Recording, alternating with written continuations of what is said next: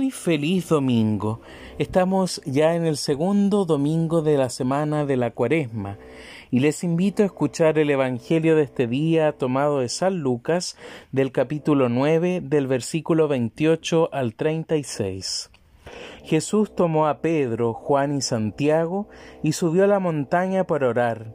Mientras oraba, su rostro cambió de aspecto y sus vestiduras se volvieron de una blancura deslumbrante y dos hombres conversaban con él.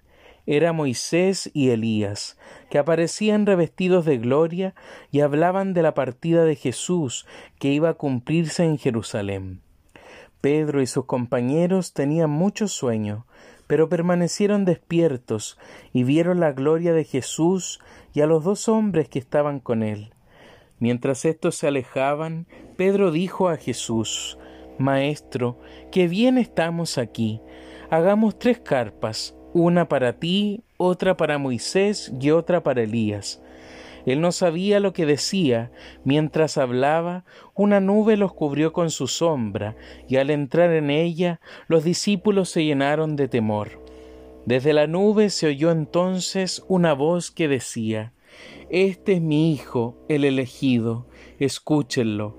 Y cuando se oyó la voz, Jesús estaba solo los discípulos callaron y durante todo ese tiempo no dijeron a nadie lo que habían visto. Palabra del Señor. Gloria y honor a ti, Señor Jesús. El Señor es mi luz y mi salvación. El Señor es la defensa de mi vida. Si el Señor es mi luz y mi salvación, ¿a quién he de temer? El Salmo 26 que hoy día hemos escuchado nos abre a la profundidad de la liturgia de este segundo domingo de Cuaresma y que es la invitación de Dios a abrirnos a la confianza en este itinerario cuaresmal.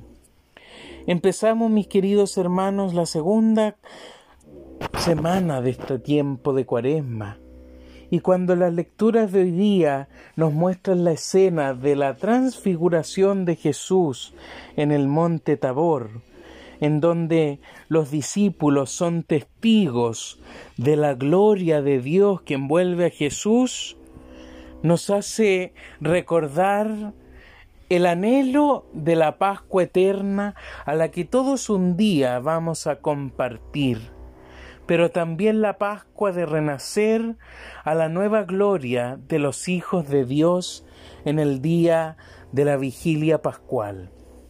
La transfiguración que hoy día se nos muestra y de la cual somos testigos de esta palabra, nos hace caer en la cuenta de la condición a la cual vamos a irnos preparando. Y especialmente en esta segunda semana que tenemos que tener siempre a la vista la profundidad de lo que hoy día el Señor nos invita. Y es la apertura a la confianza. La confianza en este Dios misericordioso que nos abre y nos muestra una anticipación de la gloria que un día nos espera, de la salvación de la cual nos quiere hacer partícipes, de la alegría de ser sus hijos y de sabernos amados y salvados por Él. Desde ya, una de las grandes cosas que hoy día la liturgia nos muestra es la experiencia de Abraham, nuestro Padre en la fe.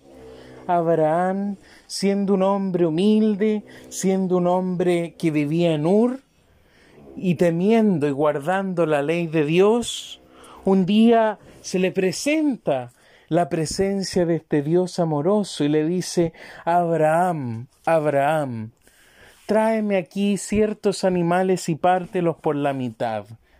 Y lo hace caer en un sueño.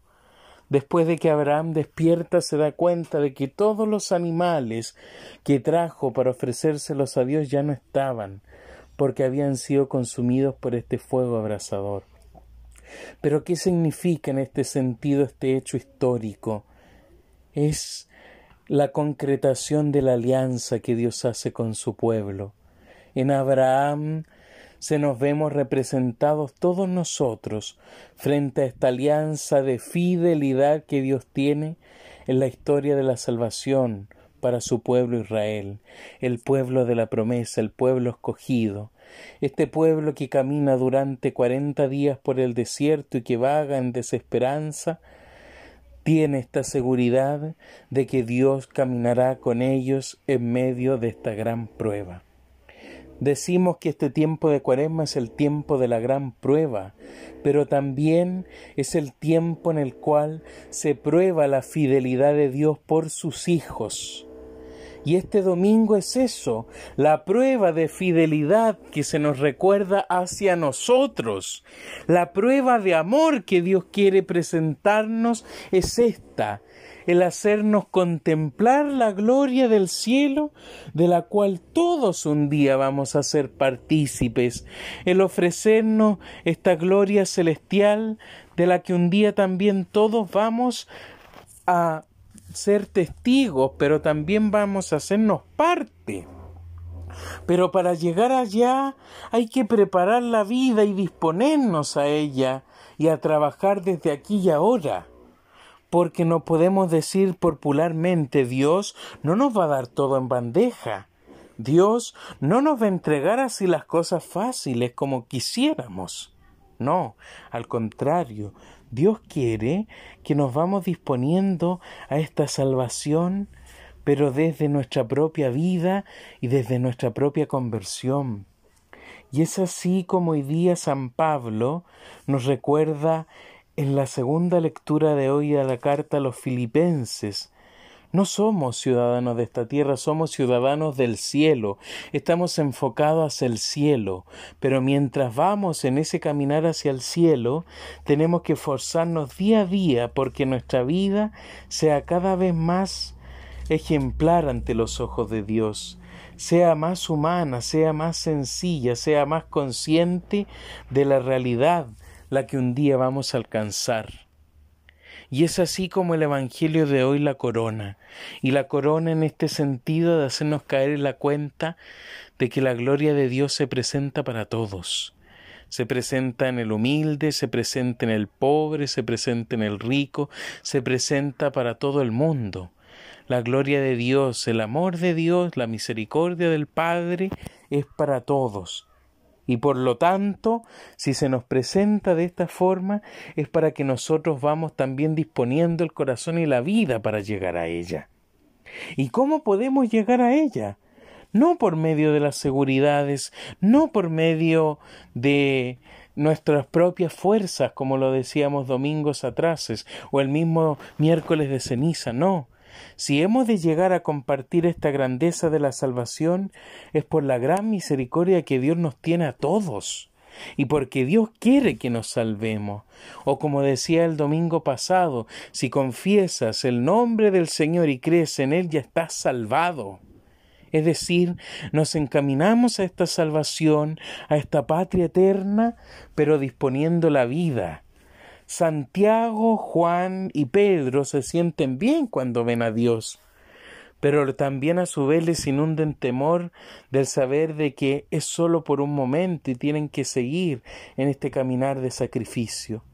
Bueno, para llegar a alcanzar esta gran gloria de amor, tenemos que sacrificarnos en esta vida y poner lo mejor que tenemos. El tiempo de cuaresma, como le decía, es un tiempo también para probar nuestra propia fidelidad hacia Dios. No solamente tenemos que esperar que Dios dé el paso y nos dé todo así tan fácil, no. Dios espera también que nosotros respondamos simplemente con fidelidad, con cariño, con sinceridad, ante todo. Y así Dios te darás cuenta de que te ofrecerá esta salvación que a lo mejor está lejos, a lo mejor podemos ver que esta gloria es tan lejana a nosotros, pero sin embargo esta gloria es la que hoy día se nos presenta y es la cual nos tiene que animar a seguir recorriendo este camino de cuaresma. Es un camino largo, es un camino que requiere sacrificios, es un camino que requiere voluntad, es un camino en el cual nos tenemos que probar a nosotros y vencernos a nosotros para abrir camino a Dios y dejar que Él habite en nuestro corazón. Así como los tres apóstoles que llevó Jesús ante ellos le dijeron, Señor, que bien estamos aquí, Hoy día también esa expresión se haga parte de nosotros, Señor, que bien estamos aquí. Pero ayúdanos a ir más allá de las propias seguridades que tenemos para caminar. Ayúdanos a caminar a tientas, pero sabiendo que el camino que vamos avanzando es por donde tú quieres que vayas y es donde tú quieres que lleguemos. La salvación esté cerca. Ten fe y espera en el Señor, sé fuerte, ten valor y espera en el Señor. Que tengan un buen domingo y un, un bendecido inicio de semana que estamos partiendo.